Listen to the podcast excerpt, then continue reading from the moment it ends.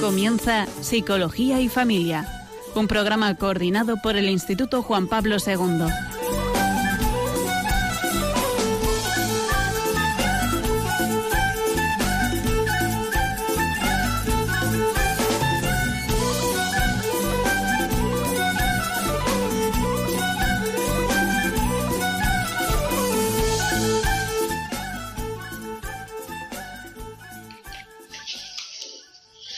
Buenas tardes. Comenzamos el programa de hoy, Psicología y Familia. Y durante este ratito vamos a estar Rafael Pérez, un servidor, y. Raquel Talabán. Buenas tardes. Y vamos a hablar sobre la familia y la depresión. Y queremos comenzar pues con un pequeño cuento que nos puede introducir en, este, en esta faceta que queremos dar a este programa de hoy. Dice así, había una vez una vieja muy mala y murió. La mujer no había realizado en su vida ni una sola acción buena y la echaron en el lago de fuego. Pero el ángel de la guarda que estaba allí pensó, ¿qué buena acción podría recordar para decírselo a Dios? Entonces recordó algo y se lo manifestó. Y le dijo a Dios, una vez esta mujer arrancó de su huertecillo una cebolla y se la dio a un pobre. Y Dios le respondió complacido, Toma tú mismo esa cebolla y échasela al lago de forma que pueda agarrarse a ella. Si puede lograr sacar, si puedes lograr sacarla del fuego, irá al paraíso, pero si la cebolla se rompe, tendrá que quedarse donde está. El ángel corrió hasta donde estaba la mujer y le alargó la cebolla. Toma, mujer, agárrate fuerte, vamos a ver si te puedo sacar. Y comenzó a tirar con cuidado. Cuando ya casi la había sacado del todo, los demás pecadores que estaban en el lago de fuego se dieron cuenta y empezaron todos a agarrarse a ella para poder también salir de allí. Pero la mujer era mala, muy mala, y les daba patadas diciendo, me van a sacar a, solo a mí, no a vosotros, es mi cebolla, no la vuestra. Pero apenas había pronunciado estas palabras cuando la cebolla se rompió en dos y la mujer volvió a caer en el lago de fuego. Allí arde hasta el día de hoy. El ángel se echó a llorar y se fue. Nos quedamos con un sabor así un poco triste. Pero bueno, es un poco por eh, ir entrando en, la situación un poco del tema que vamos a hablar hoy, ¿no? Que es cómo afecta la depresión a la persona y cómo afecta también a las personas que tiene alrededor, que normalmente los que están más cerca son la familia. ¿Qué es lo que es la depresión? Y todos tenemos a alguien fácilmente que conozcamos que ha pasado por un periodo así, eh, periodos depresivos, que, eh, que hay algo que mm, denota, ¿verdad? el semblante, la vida, la forma. Realmente no es un estado de ánimo, eh, es algo que produce el estado de ánimo, ¿no? Pero, pero que es algo importante, es una enfermedad, una enfermedad real. Está clasificada como un trastorno de estado de ánimo. Y, realmente tiene unos síntomas bien, bien claros y evidentes, ¿no? Para, sobre todo para aquel que lo pasa, ¿no? Que, sufre lo que no está escrito. Y a veces se siente, uno de los sufrimientos también es que se siente incomprendido, porque los demás que están alrededor dicen, pero ¿qué te pasa si tienes de todo? Si tienes de todo, tienes trabajo, tienes mujer, tienes hijos, puedes tener de todo y sin embargo eh, es como si no tuviera razones para estar enfermo, ¿no? Y los demás se lo hacen saber y quizá no solamente sufre la enfermedad mm, con todos esos síntomas tan, eh, tan claros y, profundos que se, que se, viven, sino que también sufre la no comprensión del resto de los que la acompañan, de las personas que están alrededor suya. Efectivamente, es muy fácil decir cuando algo pues no nos sale como queríamos o tenemos un día un poco complicado, estoy deprimido. Pero realmente cuando hablamos de la depresión como una enfermedad, eh, nos referimos a algo más serio, porque la intensidad es mayor. Es esa sensación de desasosiego, de tristeza continuada en el tiempo, em, esas pocas ganas de hacer nada, ¿no? Cada vez va teniendo uno menos ganas de hacer actividades, de quedar con gente. Y efectivamente a eso, que es como una sensación de insatisfacción, ¿no? Que por mucho que a veces uno se pone a pensar, pues es que no me falta nada, me parece que no tengo derecho a, sentirme así, pero es inevitable. Pues además, siempre hay alguien cerca que te dice, pues es que tienes que salir, es que tienes que hacer. Y es un momento que realmente no respondes de ti, no respondes de tu iniciativa para hacer cosas, no respondes de tu fuerza. Y además el que los demás no lo entiendan o no comprendan cómo tú te sientes, pues encima te hace sentir peor, ¿no? Y encerrarte un poquito más en esa cebolla que vamos construyendo. Hay unas clasificaciones ya estandarizadas donde se recoge que hay una clase de síntomas que perduran durante un tiempo para poder denominar que es una enfermedad, que es depresión, ¿no? Y hay mm, algo que casi en la gran parte de las personas que pasan por esta situación, pues se da, ¿no? Que es eh, esta imposibilidad de disfrutar de lo que antes disfrutaba. Si le gustaba el cine, pues ya pasa de cine y no le gusta el cine. Es decir, eh, todos aquellos mm, actividades que eran lúdicas para la persona, el pasear, el hacer deporte, eh, pues dejan de tener para él sentido, ¿no? Hay un estado de ánimo irritable, mm, el apetito también sufre tanto porque se coma más como mm, porque se pueda comer menos. Eh, hay un cambio, por tanto, del peso y a la vez también afecta a la propia persona. a la hora de dormir, pues hay eh, más fácil que entre sueño, que tengan o insomnio, porque se puede dar cualquiera de los dos, de los dos eh, casos, ¿no? Eh, hay una sensación de poca valía, ¿no? De inutilidad, de, no sentirse valioso ni competente para realizar ciertas actividades. Es verdad que en los niños eh, hay otras manifestaciones de otra forma, ¿no? Pero, pero realmente hay, una, hay un sufrimiento integral de la persona. Es decir, es como si la persona, no porque tenga un problema, eh, un aspecto de un problema, sino que le coge a toda la persona.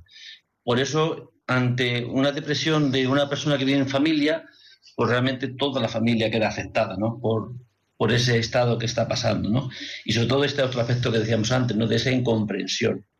Y esto tendrá que ver algo con lo que decía este cuentecito, ¿no? Decir, eh, no porque la mujer fuera mala, ¿no?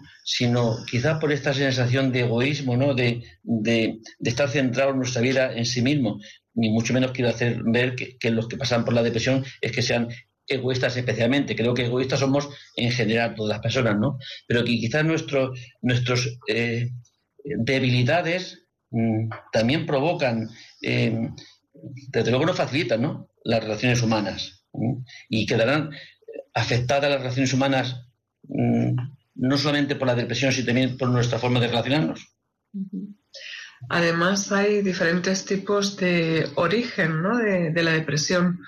Uno puede ser el orgánico. Hay un desajuste en los neurotransmisores, las hormonas y físicamente y químicamente nuestro cuerpo no tiene, digamos, la gasolina que necesita para funcionar. Y eso provoca unos síntomas que son un poquito los que tú has enumerado antes, así un poco los principales, y eso puede causar depresión. También puede ser que atravesando un momento difícil, un, momento de duelo, ya sea por una situación de, estrés, eh, en el trabajo, en casa, el fallecimiento de alguien, algún cambio muy brusco, cuando no tenemos herramientas un poco para afrontarlas, también podemos caer en ese momento de decir, no sé salir de aquí, nos vamos haciendo una bola sobre nosotros mismos y nos vamos hundiendo. Pero hay una tercera forma que también tiene unos factores familiares, ¿no? Hereditarios. En una familia donde hay eh, alguna persona, algún mayor que, ha tenido depresión, pues esa persona, esa persona un poquito más joven, tiene posibilidades o tiene más números de, de jugar esta lotería con tener también depresión. Es más propenso, ¿no? Cuando se ha vivido en, eh, con familias cuanto más cercanas, pues eh, la madre es así depresiva, ha pasado por estos periodos de depresión, pues es más, es como algo que se puede aprender, ¿no? En cierta forma, ¿no? Ahí, independientemente de que puede estar también afectada la, genética en, de alguna forma, ¿no? Pero en todos los casos, siempre que hay depresión, pues estos neurotransmisores pues, pues quedan, se quedan afectados, ¿no? Eh, la dopamina, serotonina, y que lo que hace la medicación es regular esto que la biología pues no tiene, se, ha, se ha desajustado, ¿no? Pero realmente esas situaciones pueden, ser desencadenantes, ¿no? Un duelo, una pérdida de alguien cercana, una enfermedad. Muchas veces la depresión acompaña a situaciones difíciles en la vida. El que ha perdido el trabajo, pues eh, se desespera, no, lo encuentra, si tiene una edad parece que vaticina que va a ser muy complicado tenerlo, si a la vez repercute en que sus relaciones personales con esposa, hijos o esposo, e hijos también se fastidian, pues al final mm, no es que sea no que no que sea causas, no, sino que son muchos factores los que pueden intervenir para que la depresión se, se produzca, ¿no? Y a la vez que la depresión se produce en la persona, pues también afecta al resto de la familia, es decir, como algo que se, se retroalimenta, ¿no? En, en, en el ambiente, ¿no? Ojo, no estamos diciendo que una persona que atraviese una de estas situaciones no tenga derecho a, sentirse triste, a sentirse mal. Eh, el problema está en cuando esto se dilata en el tiempo. Un sentimiento de cierta tristeza, de cierta frustración cuando te pasa algo negativo, sobre todo es muy humano cuando pierdes a alguien, es normal, es natural, siempre y cuando no te dejes ir, no permitas que esta emoción y que estos sentimientos te controlen a ti. Claro, que la tristeza no es la depresión. La tristeza se puede, puede ser un aspecto de la depresión, la tristeza, la falta de energía, quizá las emociones que, vivimos como la tristeza es una emoción que a veces la vemos como negativa. Y sin embargo, ¿cuándo hemos reflexionado en nuestra vida? Cuando la tristeza nos ha ayudado a entrar ¿no? ante acontecimientos que, que hemos mm, valorado como, eh, como dañosos para nosotros, dañinos, dañosos, a lo mejor lo invento la palabra, eh, como, situaciones que vienen a, hacernos daño, pues eh, nos provocan ¿no? un pararnos, un reflexionar, un alejarnos del resto, una especie de, retirarnos del mundo, ¿no? y nos ayuda a poder reflexionar sobre la vida. Sin ello, si viviéramos todo el tiempo con alegrías, la alegría no es la emoción que te ayuda a pararte, a reflexionar, a meditar, a poder valorar cómo actuar, qué hacer. Si ahora la tristeza sí, eh, nos, plantea eh, eh, alternativas para poder salir. Lo primero que nos hace es saber las causas que, que me provocan tristeza. Y ahora, ¿cómo puedo salir? ¿Qué tengo que hacer? Yo creo que son situaciones que aunque se pase mal, se sufra un poco, a ver nos ayuda a encontrarnos a nosotros mismos en el mundo, en la vida. Estamos hablando de síntomas como la falta de energía, la tristeza, pero hay otro también que se da con cierta frecuencia y es la irritabilidad y la irascibilidad. Cuando no te apetece nada, cuando no quieres que te digan casi buenos días porque porque te sienta mal y, no puedes evitarlo, pues eh, te enfadas, ¿no? ¿Y con quién lo pagas? Con la persona que, está a tu lado y que además como te quiere y está pendiente de ti y es pesada y es pesado a la hora de preguntarte qué te pasa y qué puedo hacer y si no quieres hacer esto hacemos lo otro, ¿no? Pues todo eso nos va creando más irritación, más enfado, al final brusquedad de, modales, eh, malas palabras y esto es difícil de llevar en una convivencia. A veces eh, hay patrones de pensamientos negativos mm, que están adquiridos, son como pautas, ¿no? Que hemos, ido, hemos aprendido y vivimos la vida con estos patrones de pensamientos, ¿no? Parece que pensamos mal, eh, siempre con temor ante la novedad. Eh, ¿Qué me puedo esperar mañana? Hay una especie de pues esto, pues de, de, esquemas mentales, de luego negativos sobre nosotros mismos, sentirnos incapaces, de, no vernos mm, valiosos, de pensar más de nosotros, de, que nuestra autoestima está por los suelos.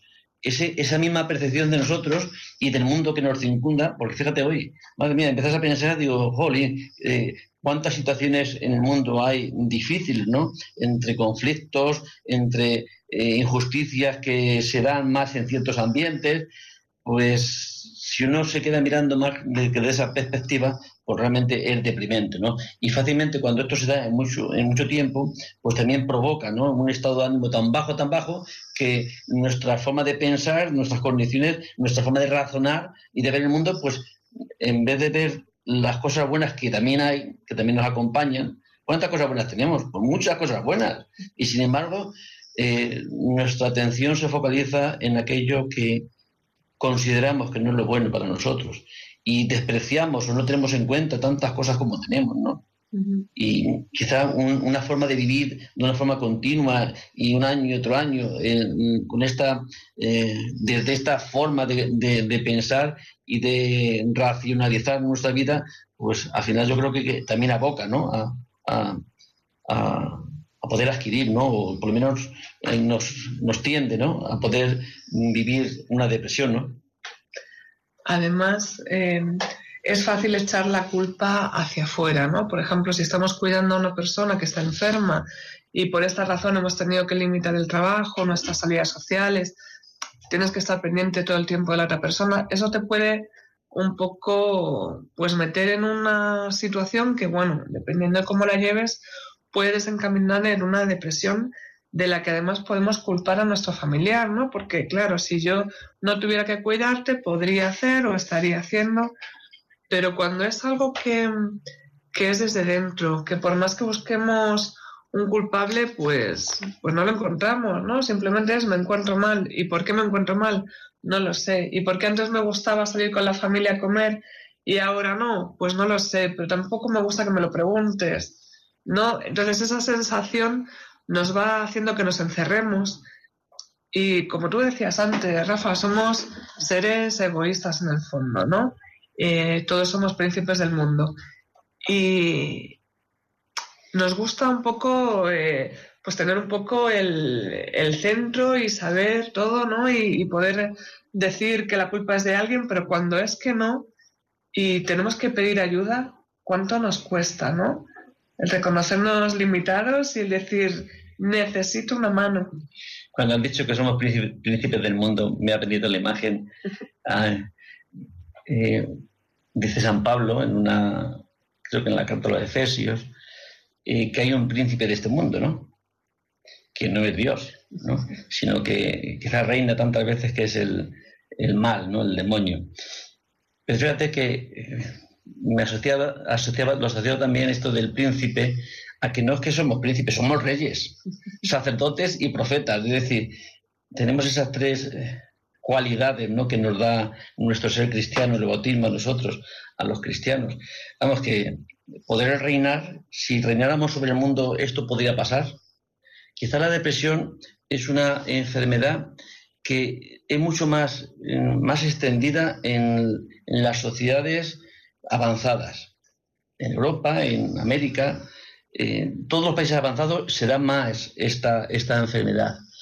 Una persona que vive en África, que tiene que estar luchando por, los alimentos, quizás no se plantea mucho para qué vive, ¿no? Sino es ese vivir, esa, eh, esa, esa, esa urgencia ¿no? de, de, buscar alimento para los suyos, no le hace plantearse algo que quizás nosotros hemos creído y nos hemos tragado, que nos han dicho o hemos escuchado o hay esta creencia que la vida seríamos felices si la aseguráramos. ¿Y la aseguramos cómo? Teniendo un mínimo de dinero, teniendo una casa, teniendo lo que tenemos. Y vemos que hemos llegado a tener todo esto y cómo estamos vacíos si no hay algo más. Es decir, la seguridad en la vida no está en tener segura nuestra eh, la biología, no satisfecha nuestras necesidades, sino hay algo mucho más que a veces ignoramos y no lo tenemos en cuenta. Pero esto no significa que toda la depresión mm, eh, sea porque todos pasan por esta situación. Hay personas que, eh, que, tienen esto bien claro, que viven, viven de acuerdo a todo ello, que saben que la, la felicidad no está en tener ni en ser, sino está en vivir y dar y sin embargo también pues puede ocurrir que pasen por una depresión. Sí, pero lo que sí también está claro que afecta mucho más al sinsentido, ¿no? Al sinsentido de la vida. Mientras conserve el sentido, nuestra vida es más difícil sufrir la depresión, ¿no? Mientras todo tenga sentido, mientras podamos entender el por qué mm, nos pasa lo que nos pasa, pues es una especie de defensa, no absoluta, pero sí eh, quizá defensa, ¿no? Efectivamente al final pues lo que buscamos es eh, defendernos un poquito del mundo. Cuando estás ocupado, cuando tienes muchas cosas que hacer y cuando la vida te va en ello, parece que tienes menos tiempo pues para estas reflexiones de las que tú hablabas, ¿no? De, bueno, que me permiten crecer a pesar de pasar el mal trago, de plantearme eh, qué es mi vida, para qué quiero estar aquí. De todas formas, una de las mejores vacunas, aunque sabemos, o de, las mejores prevenciones, aunque sabemos que, bueno, hay causas orgánicas hay causas, hay causas hereditarias que no se pueden modificar, pero una forma de vacunarnos es un poco el tejido familiar y el tejido social que tenemos. El tener redes, y no me refiero a las redes sociales a las que estamos acostumbrados últimamente, ¿no? Sino, pues, eh, tener la, costumbre de hablar de los problemas, de presentarlos, por ejemplo, en familia, ¿no? El, tener el apoyo y verlo con naturalidad, el decir, bueno, pues tengo este problema, voy a pedir ayuda a mi familia, vamos a solucionarlo, vamos a hacer, eh, voy a tirar de ellos, ¿no? Eso, y tener también la tranquilidad de una red de amigos que nos pueden un poco eh, apoyar y ayudar en estos momentos más difíciles. Es verdad que tener una familia donde uno pueda sentirse y aprender, ¿no? A la vez a sentirse amado, querido y a la vez a aprender a también amar. Creo que es un antídoto, ¿no? Ante cualquier clase de trastorno, de cualquier tipo, ¿no? Algo que necesitamos volver a recuperar, este valor de la familia, con todas esas pautas que de poder... Eh, ¿En qué familia hay sobremesa ahora? ¿En qué familia no está la televisión encendida cuando se, está comiendo? Ahora esas nuevas modas de comer en bandejitas, ¿no? Cada uno come su bandejita como si fuera... comemos todos juntos, ¿no? en esta ocasión, la familia realmente eh, es un bien, un bien que, está fundamentada por nuestro bienestar y nuestro crecimiento, nuestro equilibrio.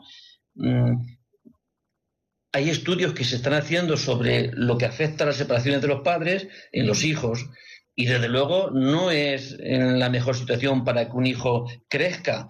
Gracias a Dios, todos podemos superar todos los inconvenientes en nuestra vida, ¿no? Si no estaríamos condenados, si tuviéramos percance del que no pudiéramos liberarnos, ¿no? Pero realmente eh, tener una familia, poder contar, poderse sentir uno único, único, porque somos únicos y donde más patente se hace quizás en la familia, ¿no? Que pueden ser muchos, pero cada uno tiene su personalidad y, tiene su, su, propio hueco, ¿no?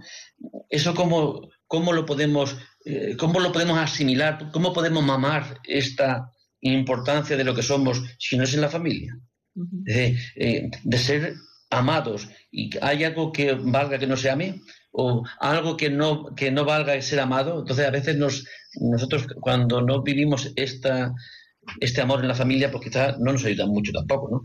El, sentirnos importantes, ¿no? Además, eh, nosotros hablamos así un poco de, depresión como si fuera algo general, pero hay diferentes tipos y a veces viene asociado pues eh, a otros problemas de salud a otras alteraciones conductuales que pueden hacer más difícil la interpretación y un poco también el que alguien se dé cuenta de lo que está ocurriendo y se decida a, tomar medidas, ¿no? A veces viene, eh, por ejemplo, cuando es un trastorno bipolar, combinado con momentos de euforia. Entonces tenemos a una persona que cuando está triste es lo más triste del mundo y nada le puede solucionar y ninguna palabra le ayuda, y en, unos días de pronto tenemos una persona eufórica que se come el mundo y que puede hacer mil cosas, ¿no? Y dices, bueno, ¿y yo con este señor o con esta señora qué hago? Si no hay quien le aguante, ayer me decía una cosa, hoy me dice otra. Es una cosa que tenemos que decir, que la depresión como tal es curable, que no es algo que ya uno padezca y tenga que morirse con ella, que hay remedios, que hay alivios, que hay ayudas concretas, ¿no? Eh, toda la medicina pues ayuda a, equilibrar estos neurotransmisores, estas hormonas que también se desajustan, ¿no? Una, eh, una parte también de la psicoterapia ayuda eh, a, esta, este trastorno de una forma también evidente y la combinación de ambas pues todavía es mucho más eficaz ¿no? para conseguir el, pues eso, vencer este, este trastorno de estado de ánimo, que no es es grave, tiene su importancia porque ese, esa ese, eh, mm, profundidad en la tristeza, pues también aboca a tener conductas que no son buenas para la propia persona, ¿no? Es decir, pero hay remedio, que hay alivio, que hay, hay cura, que, eh, que podemos sobrellevar todo esto, ¿no? Y si te parece, podemos hacer una pausa musical, que podamos cada uno reflexionar sobre cómo, eh, cómo nos puede afectar o qué conocemos de, esta, de este trastorno, sea en primera persona o sea en personas que nos rodean.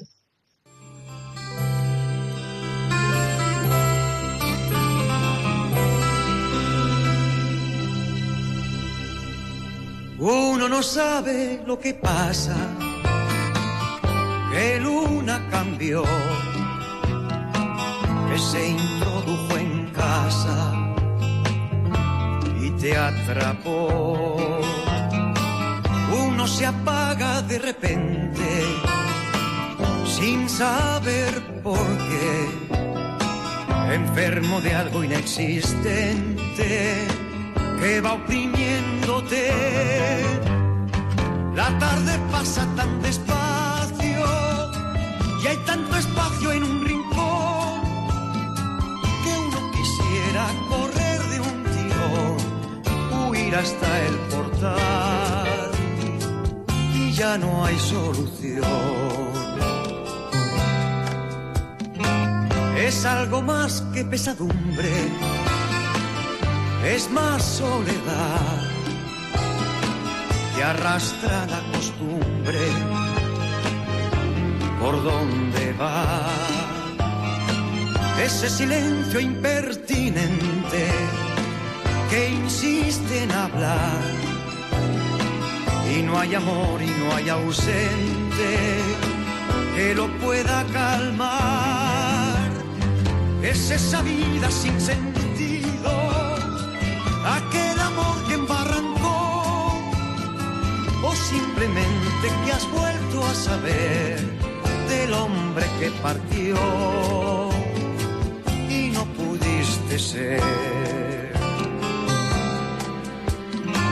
Uno se agarra a cualquier cosa por no reventar y acaba por allá. La más airosa, buscando amores más cercanos por la habitación, abandonándose a sus manos y a la imaginación. La soledad da tanto miedo y hay tantos miedos que aliviar, pero no cede, de nada sirvió se irá como llegó, se irá sin avisar.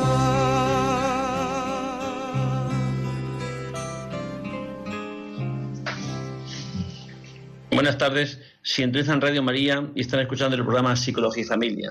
Hoy estamos hablando de familia y depresión y todo lo concerniente, todos los aspectos que eh, son afectados tanto la depresión por la familia como la familia por la depresión.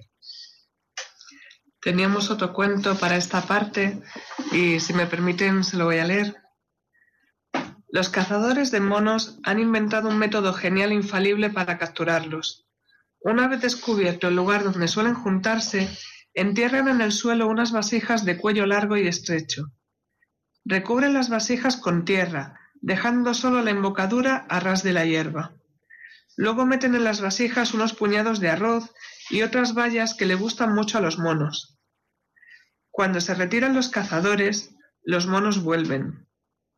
Como son curiosos por naturaleza, examinan las vasijas y cuando se dan cuenta de las golosinas que encierran, introducen sus manos y agarran un buen puñado de arroz y de bayas, cuanto más grande mejor, pero el cuello de las vasijas es muy estrecho. La mano vacía penetra fácilmente, pero cuando está llena no puede salir. En ese momento salen los cazadores y los capturan fácilmente, porque aunque se resisten mucho, no les viene la más mínima idea de abrir la mano y abandonar lo que aprietan en el puño. Tiene también su significado, ¿verdad? a veces una de las, de las razones o causas que provocan enfermedad es perder, ¿no? se toca eh, lo material, ¿no? Cuando perdemos el trabajo, pues tanta gente, pues, pues es un momento de sufrimiento enorme y grande, eh, con expectativas a veces no muy halagüeñas a la hora de poderlo conseguir. Si hay cualquier clase de situación que nos hace perder la vivienda o cualquier eh, bien material que necesitamos para nuestra vida, que es que es necesario, pues nos deja en una situación de debilidad, de debilidad. Y a veces nos pasa también lo calmono, ¿no? Que, eh, que ya no es tanto perder lo necesario, que claro que nos provoca pues inseguridad, miedo a poder donde vivimos, si no tengo trabajo con que vamos a poder hacer frente a nuestros gastos, ¿no? Pero hay otros aspectos que teniendo todo eso necesario, parece que nuestra búsqueda está como la del mono, ¿no? En que gastamos nuestra vida en conseguir, en tener, en lo material, ¿no? Y a veces eh, sacrificamos muchas otros aspectos eh, a personas, a relaciones, por, eh, por lo que hace el mono, ¿no? Que con tal de no soltarlo, pues se queda atrapado. Con tal de, de, haber puesto en, en lo material cierta eh, fuerza, ¿no? O darle mucho más poder a lo material porque creemos que nos va a dar algo o nos va, nos va a proteger de, eh, peligros, pues sacrificamos muchas relaciones, Las, los matrimonios, tantos van al traste, ¿no? Porque eh, parece que lo, que más prima es el trabajo y el, trabajo se da en el tiempo, ¿no? Se da en, los horarios o a los hijos, ¿no? A la hora de poder verlos, porque, hay que trabajar, hay que trabajar, hay que trabajar, ¿no? y eso quizás nos hace perder la importancia, ¿no? Y que se deterioran las, relaciones humanas. Sí, además, eh, fíjate, dándole una vuelta un poquito de tuerca a lo que tú decías, le damos tanta importancia a lo material, a lo físico, que parece que uno dice que tiene, no sé, una diabetes o le han tenido que, que amputar una pierna o que tiene un constipado y bueno, pues bueno, es una enfermedad física y todo el mundo lo entiende y no pasa nada y todo el mundo busca las formas de, superarlo, ¿no? Ya sea con barreras arquitectónicas, con medicamentos o, bueno, no pasa nada, es una enfermedad física. Pero hay, amigo, como alguien diga que tiene una enfermedad mental, un trastorno del comportamiento, una alteración del estado de ánimo, ¿no? Que parece que es más difícil convivir con una persona así. Además, a todo esto se une el estigma de decir, tengo una depresión, ¿no? O estoy en tratamiento para una depresión. En un momento determinado, en una comida familiar, tú puedes sacar los antihistamínicos para la alergia, puedes sacar el paracetamol si te duele algo, pero si sacas un antidepresivo para tomártelo, ya hay miradas de suspicacia, ¿no? Y ya eh, parece que no se puede contar contigo, que no se puede uno fiar de ti, ¿no? Por, esta, por esa circunstancia. Todo esto va haciendo que la persona no se, no se sienta con libertad ¿no? en un momento determinado para decir, pues sí, tengo este problema, para que al final es abrir la mano, el reconocer que uno tiene el problema y buscar una solución. Nos aferramos ahí aunque nos cueste la vida, ¿no? Sí, es verdad que, que son no se vive de la misma forma, ¿no? Pueden ser más limitantes una que otra y sin embargo quizá este, esta visión, esta valoración que tiene el entorno, pues no se la vive como una enfermedad que te ha sobrevenido, ¿no? Sino parece como si hubiera en cierta forma una algo de eh, que influye la, la propia subjetividad de la, de la, persona, ¿no? Como si no hiciera lo suficiente o, o para poder padecerlo, ¿no? Y no es cierto, porque el que sufre la depresión, realmente, si pudiéramos escuchar el sufrimiento tan grande ¿no? que, que viven durante eh, ese periodo de tiempo que pasan por esta enfermedad, por ese trastorno, por esta, eh, este estado de ánimo afectado por, por, él, que, es, que hay, que estar a su lado ¿no? para poder ver en cómo lo viven. ¿no? Y desde luego no lo viven de una forma voluntaria, eso está claro sino que es algo como que sobreviene por muchos factores, no que han intervenido, pero, pero se desencadena en esa persona y a lo mejor otro que ha pasado mucho más acontecimientos difíciles, pues no se desencadena. Es decir, tiene una cierta susceptibilidad, ¿no? para poderla padecer, porque se padece, se padece ¿eh? en, todo ello. Además, sabiendo, como bien decías hace un momento, que es una enfermedad tratable, que hay diferentes formas de hacerlo, que se puede controlar con fármacos durante un tiempo o de forma crónica y no pasa nada y también con psicoterapia, con consultas en el psicólogo, a veces pues con juego de roles, aprendiendo a tener, eh, bueno, pues a vivir situaciones desde otra perspectiva que no es la nuestra. Y parece que en un entorno eh, protegido, ¿no? Cuando es delante del psicólogo, del profesional, del terapeuta, te sientes más libre de utilizar herramientas que te pueden servir en tu vida y que sin embargo no has aprendido a, utilizarlas o no has pensado que quizá era el momento de, hacerlo. Y luego de esas sesiones se puede generalizar, puedes salir a tu vida sabiendo un poco cómo afrontar situaciones, cómo no dejándote vencer por estas, estas situaciones que a veces te superan. Somos seres bio, psico, sociales, espirituales. ¿eh? esas cuatro facetas de la persona siempre están presentes en nosotros. Podemos despreciar o no ser conscientes de alguna de ellas. De la bio, sí, porque es la vida, es lo orgánico, es lo biológico, esas somos bien conscientes. De la psico creo que también somos tantas veces conscientes, estamos tristes, estamos como pensamos, más o menos conscientes.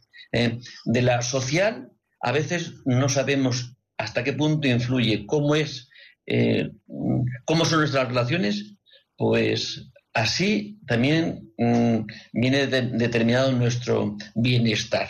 Es decir, hasta el mismo Dios, ¿no? Es relación, Padre, Hijo y Espíritu Santo. Y nosotros somos relación, y nacemos una relación, nacemos una familia. No hay nadie que salga sin que haya una relación. Bueno, salvo estos nuevos inventos que hay, ¿no? A la hora de, fecundar, ¿no? Pero lo propio es nacer, es igual que el Espíritu Santo dice eh, eh, es el, el, amor entre el Padre y el Hijo, pues, pues el Hijo qué bien que fuera el producto, ¿no? La consecuencia del amor entre los esposos, ¿no? y por amor, por amor podamos eh, llegar a esta vida, ¿no?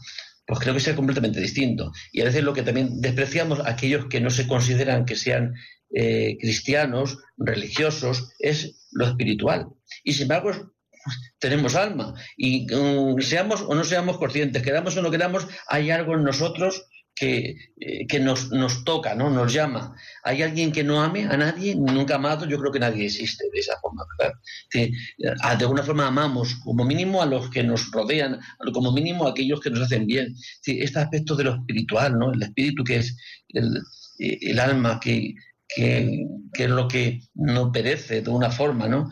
Pues vivimos a veces ajenos a ello, como si no afectara, como si yo fuera, yo como no creo, a mí esta faceta del, ser hombre, del ser humano, no me afecta. Pues somos afectados en todo.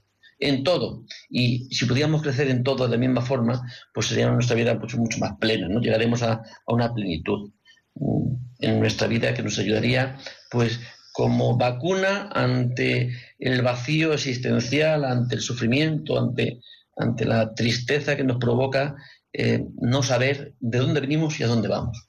Porque eso también es una tragedia, ¿eh? No saber de dónde venimos y a dónde vamos. Y yo creo que estamos llamados a esto, ¿no? Venimos de Dios y ¿dónde vamos? Pues a Dios, ¿no? Vamos a Dios. Es verdad que esta faceta espiritual nos ayuda a sobrellevar muchas circunstancias en la vida, nos ayuda un poquito a saber que no estamos solos, a darle un poco de sentido a esas preguntas que parecen tan tópicas en la vida, ¿no? De quiénes somos, de dónde venimos, a dónde vamos. Yo, por ejemplo, que trabajo con, enfermos a diario, no tiene nada que ver cómo vive su enfermedad y cómo afronta la situación de su vida una persona con fe a cuando lo hace sin fe. Cuando tienes fe tienes esperanza, eh, piensas que todo tiene un sentido y te dejas un poco ayudar por ese Dios que es Padre. Sin embargo, cuando consideras que eres un trozo de carne con una vida finita, que no tienes eh, ningún sentido en la vida y si encima se te ha complicado un poco con tema de trabajo o de la casa o de la familia, pues ya al final parece que no hay manera de levantar cabeza ¿no? ante esto. ¿Hay algo que nos puede prevenir de poder pasar por la enfermedad? Mm, y una cosa que yo personalmente me planteo cada día, ¿no? Hay cosas que me gustan y cosas que no me gustan, ¿no? Lo que como a todo el mundo. Hay cosas que eh, suceden que yo nunca, si pudiera, permitiría que, sucedieran, pero suceden, ¿no? Porque no están bajo mi control. Mm, ¿Cómo son mis relaciones con la gente que me rodea? A veces esta, este ansia por no tener problemas, ¿no? ¿verdad? Esta meta, vivir sin problemas. Como, como si fuera vivir sin problemas y vivir feliz. Yo mismo a veces me, siento que busco todo ello, ¿no? Porque las exigencias de, mi vida, pues a veces me cansan, me cansan. Y, si me dejara llevar, pues y pusiera solamente como meta no tener problemas, creo que tendría un problema mucho más grande que el que, que el que tengo, ¿no? Que es viviendo cada día dando respuesta a lo que a veces no sé bien cómo se hace, ¿no? Cómo dar respuesta. Pero es, como a poder aprender a, vivir seguros dentro de la inseguridad que es la vida. Sabiendo que, vivimos en esta trascendencia, ¿no? Que hay un, hay un padre que nos cuida, que nada ocurre mm, por el azar, por mala suerte, sino que todo ocurre para bien yo creo que la mayor defensa, y a veces, pero no deja de, estar, vivir siempre esta tentación, ¿no? De, eh, para vivir feliz es no tener problemas, no tener obligaciones. Y eso es mentira. Y eso es mentira porque cada uno en nuestra vida pues, ha buscado a veces no tener eh, obligaciones, no porque sean periodos de vacaciones o sean otras situaciones que te lo han permitido y quizá la alegría no estaba tan presente, ¿no? Sino que había también una especie de tedio, una especie de vacío. Eh, si esto fuera siempre así, tampoco tendría, tendría mucho sentido. Dice una carta también de... Yo creo que a veces si, si le conocíamos un poquito a San Pablo, creo que nos daba mucha iluminación para nuestros distintos aspectos de los que vivimos en la vida, ¿no? Dice que el amor de Cristo nos apremia para que los que vivimos para nosotros mismos no, vivamos para nosotros mismos, sino para aquel que, que Dios, para Dios, es decir, para el otro, como si fuera una condena, como si fuera algo que nos llevaría a vivir siempre frustrados el vivir para nosotros mismos, hasta tal punto que Dios ha tenido que morir para liberarnos de esa condena. Es decir, yo realmente lo creo así, que la única forma que la vida tenga sentido es vivir para el otro. Es, es amar, porque siempre que, siempre que se ama, no se ama eh, es al, distinto, al otro, y a la vez mm, vives tú los efectos de ese, de ese amor, ¿no? Creo que eso sería una especie de, vacuna, ¿no? mucha gente que ha estado deprimida, cuando ha, puesto su vida, dice, ha mirado, ¿qué podría hacer yo por los demás? ¿Qué podría hacer? Aunque esté muy enfermo, ¿puedo hacer algo por los demás? Eso mismo, nada más que esa disposición, hace que uno se pueda sentir útil, hace que uno ya no se mire tanto, ni se compadezca, ni se sienta una víctima de, de la vida, ¿no? Sino que se sienta pues, con capacidad, con poder porque puede hacer algo por los demás. Pero lo que nos surge de nuestra misma esencia, eh, por nuestra condición limitada de ser humano, es qué pueden hacer por mí, qué me tienen que dar, qué tengo que recibir, qué espero de los demás, en vez de qué es lo que puedo hacer yo por los demás. Insistimos en que la persona que padece depresión no es una elección. En la mayoría de los casos no se siente así porque quiere y porque quiere ser el centro de atención. Pues normalmente eh, incluso hay épocas eh, al año en que uno se siente más sensible, ¿no? sea, la primavera y el otoño, o momentos vitales. Por ejemplo, tras de un parto hay semejante cambio hormonal en el cuerpo y, neuroquímico, ¿no? que no, lo puedes controlar. Pero es verdad que este enfrentarse a la vida, pues con un fin, eh, sabiendo que hay algo detrás, sabiendo que uno no está solo, eh, pues es una maravilla. Eh, te da un poco fortaleza y a veces no estamos exentos nadie de que nos pueda pasar, pero sí que te da una pequeña ayuda y te da una pequeña herramienta para empezar a subir, para no venirte tan abajo, para no dejarte llevar por esa sensación de negativismo que a veces por nuestra propia naturaleza pues nos deja envolver, ¿no?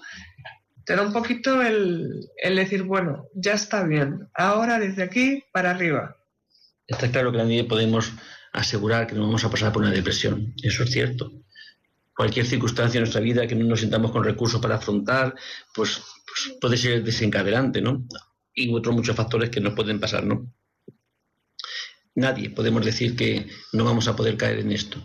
lo que está claro que una forma es como decir nadie podemos caer en que podemos coger cualquier clase de infección cualquier clase de enfermedad de otro tipo no pero bueno uno intenta evitar no ciertos ambientes donde pueden ser contaminantes o si alguien está estornudando sin parar pues quizá es mejor ponerse un poquito eh, no tan cerca no es decir siempre hay alguna forma ¿no? de, de poder evitar algunas situaciones que son más eh, propensas a poder adquirirlo. Y creo que una forma mm, buena sería vivir de una forma plena, a la plenitud a la que estamos llamados. Con esa plenitud, mm, una familia que haya personas con depresión, ni mucho menos se contagia. La depresión, claro no se contagia, pero se contagia la forma de pensar, pero se influye en los demás como mm, cómo valoramos mm, los acontecimientos que nos suceden, cómo los vivimos, cómo, nos, cómo respondemos a ellos. La gran parte de nuestro aprendizaje es por mimetismo, por imitación, no por, no por lo que me digan. Tú di a tu hijo que no robe y te ve a ti robar. Tú, dijo, tú di a tu hijo que no importa el dinero, pero a ti ve que lo único que cuenta en, tu vida es el dinero. Es decir, ¿Qué, aprendemos? No aprendemos aquello que nos dicen, aprendemos aquello que vemos, ¿no? Pues en un ambiente depresivo, en un ambiente donde esta enfermedad está presente, en los abuelos que han, podido pasar por esta enfermedad, pues es fácil, ¿no? De que una forma de afrontar los acontecimientos, pues es la que hemos, la, que hemos aprendido, pero no porque aquellos hayan sido unos malvados, ni mucho menos, sino que también, de alguna forma, también habrán eh, las circunstancias de cada uno, eh, nadie las sabe, ¿no? pero sí que, eh, que viví con esperanza. Y lo que se pierde con la, con la depresión también es la esperanza. Es decir, hoy un día que no merece la pena y mañana también, pues uno deja de luchar. Y la indefensión, la impotencia ¿no? que se siente ante la propia existencia. Quizás es más fácil cuando imaginamos a una persona con depresión, pues imaginarnos a una persona mayor, ¿no? Como bien decías, eh, Rafa, que se junta un día y luego otro día y es igual al anterior. Pero en esta sociedad que está cambiando constantemente, se dan cada vez también más casos de depresión en niños, que parece algo sorprendente, ¿no? Niños sin esperanza, sin alegría. Pero antes de continuar con este aspecto, que creo que también sería bueno empezar eh, hablar, vamos a dejar un momento y ya si los oyentes quieren participar, pueden llamar al teléfono 91 153 8550 después de la pausa.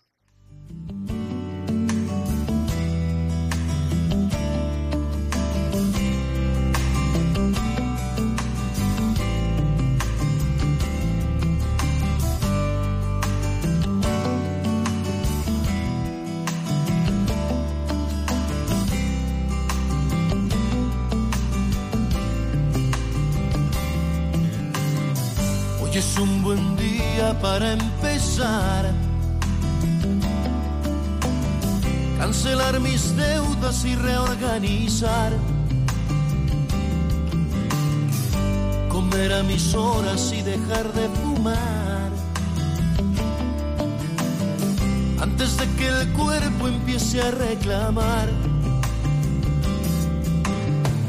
Hoy es un buen día para respetar a ese rayo de sol que me viene a despertar y dejar todo atrás, lo mejor será empezar. Hoy es un buen día para empezar. Hacer borrón cuenta nueva y dejar todo atrás. Conseguirme una novia y dejar de saltar de cama en cama sin hallar mi lugar. Hoy es un buen día para saludar a mi peor enemigo y decirle qué tal. Y dejar todo atrás, lo mejor será empezar. Porque el balance de las cuentas de la cosa existencial arrojan un terrible saldo que se llama soledad. Por eso es que es un buen día para empezar. Porque hasta hoy he sido solo una ensarta de moléculas, un sube y baja de la sangre, un armazón de calcio con articulación.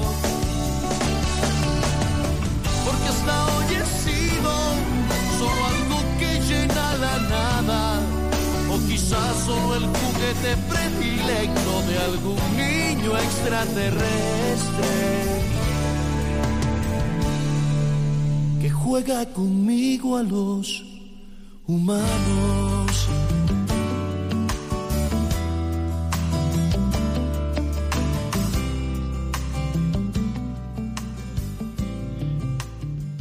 Buenas tardes, sintonizan Radio María y estamos hablando sobre eh, familia, depresión. Y antes de continuar, vamos a, a dar paso a Ignacia de Alcobendas. Buenas tardes, Ignacia. Hola, buenas tardes. Yo llamaba, pues bueno, mmm, llamaba por el tema de la depresión. Sí. Y bueno, yo le quería comentar que yo tuve una, bueno, vamos a poner, no quiero decirlo en voz alta, pero sí con intento de suicidio. No lo intenté. No lo intenté y le voy a decir por qué, porque es muy fácil de entender. Yo tenía simplemente, ni me había convertido de verdad entonces todavía, un corazón de Jesús muy pequeñito en una estampa en una habitación de mi hijo. Intenté le- sacar todas las pastillas para tomármelas una noche porque ya llevaba muchas noches sin tomar nada. Bueno, sin dormir, mejor dicho, me tiraba por el suelo, no sabía ni qué hacer, mi familia estaba desesperada. Y yo ni le digo, bueno, total que al pasar por donde estaba la habitación de mi hijo me quedaba mirando al corazón de Jesús. Y ya la noche que ya vine con decidida a tomármelas, pues ¿qué pasó? Que es como que Dios me puso a mis padres, que ya eran mayores, a mis hijos, que todavía eran un poco pequeños, estaban en edad todavía de estudiar, y, y volví a guardar las pastillas y dije, no, ay Dios mío, pero si yo no tengo derecho a hacer esto, total, que lo volví a dejar. y bueno, esta es la hora que digo, Dios mío, si de algo me arrepiento en esta vida, es de que haya pasado esos malos pensamientos por mi cabeza, porque luego después, por desgracia, he vivido un cáncer de médula, estoy trasplantada, pensaban que podía llegar a caer otra vez en una depresión y mira, ni he necesitado psicólogo, ni he necesitado de nada. Dios me había dado la conversión en ese tiempo y le digo la verdad, lo mejor que me ha podido pasar, porque me agarré a él de tal manera que le voy a decir más. A mí me comentaron que el tipo de cáncer que tengo, me hacían agujeros en el tronco, en el cráneo y en las costillas. ¿Sabe cuál fue mi solución cuando salí de allí? Yo sola de allí que fui de al hospital a- por los resultados. Meterme con todo el mogollón de papeles que me dieron en la capilla del Sagrario y decir, bueno Jesús, estoy en tus manos, tú sabrás qué quieres hacer conmigo. Para hacer todos los papeles por delante de la capilla y bueno, gracias a Dios ya hace los cinco años, no que yo estoy salvada. Sé que a mí me han dicho que no es un cáncer que no se cura, pero de momento Muchas dolores que me- gracias, Ignacia. Eh, La verdad que no es el primer caso que escuchamos en el que a través de un familiar, sobre todo de un hijo, de un niño, pues llega la conversión de un adulto. Y es verdad que, como venimos comentando esta tarde, ayuda mucho, ayuda mucho la fe, pero es verdad que no se puede dejar de lado el tratamiento, que también es necesario. Hay que llegar a un punto de, de equilibrio que nos permita un poco, pues eso, afrontar eh, la vida y las situaciones que a veces después nos sorprenden, ¿no? Como bien decía, eh, pues te pueden pasar cosas peores y cosas más difíciles, pero eh, bueno, pues te pilla de otra manera, ¿no? No sé si sigue por ahí Almudena de Madrid. Hola, buenas tardes. Mira, yo también, como la señora anterior, llamo por el tema de depresión. Yo tengo una enfermedad que se llama distimia. Es una especie de bipolar, pero en, en menor grado. Sí, es Y, diferente. y entonces mm, yo he tenido, bueno, estoy tratada desde hace muchos años mm, por psiquiatras, psicólogos y tal. Yo mi primer intento de suicidio fue a los 18 años. Y, y luego de- y el último, y hacía ya muchísimo tiempo que no me daba por ahí, ha sido el 27 de octubre. Eh, todo ha venido a raíz de la muerte de mi madre, que murió el 20 de septiembre de este año, por la relación con mis hermanos, que me están exigiendo ahora un montón de dinero. Bueno, unos líos que a mí la, la, situación me superó ese día. Mm, yo vine a casa y yo no, yo, yo no sabía qué hacer. Yo tenía una angustia, tal una, una cosa que no podía, que no podía. Ni, no, no podía ni pensar en Dios, ni pensar en nada. Yo cogí, y me tomé las pastillas y me las tomé. Y, pero luego me arrepentí y, yo fui la misma que llamé a 112, que me ingresaron aquí en la Jiménez Díaz. Entonces, mmm, quiero decirte, ahora mismo estaba escuchando el programa y hoy estoy otra vez con una depresión, con una tristeza, con una cosa que es que no sé qué hacer. Y además es que pienso, porque yo he sido siempre creyente, he tenido mis etapas, no voy a ser mentirosa, he tenido mis etapas de, de, de ir a, o sea, de, yo siempre desde pequeñita he creído en Dios, pero que sí, de etapas de ir a la iglesia, de ir a misa, de rezar mucho, de tal. Eso, pero luego he tenido etapas al contrario, que no iba a misa, que me daba todo igual. Y ahora estoy en una etapa en la que no sé si he perdido la fe, si he perdido la esperanza ya también, si he perdido... Almudena, eso pasa en las mejores familias, igual que hablamos de que la depresión, en tu caso la distimia, pues cursa pues con picos, a veces un poco más altos, a veces un poco más bajos, pero lo importante es que hasta ahora has encontrado algo a lo que agarrarte. Y la fe, pues todos sabemos que también va un poquito igual. Hay veces que te sientes más fuerte y hay veces que no, pero bueno, sigue siendo una herramienta a la que agarrarnos. De todas formas, el martes que viene, si Dios quiere, seguiremos hablando de este tema y bueno, podemos profundizar un poquito más. Pues buenas tardes y hasta el próximo martes. Muchas gracias, buenas tardes.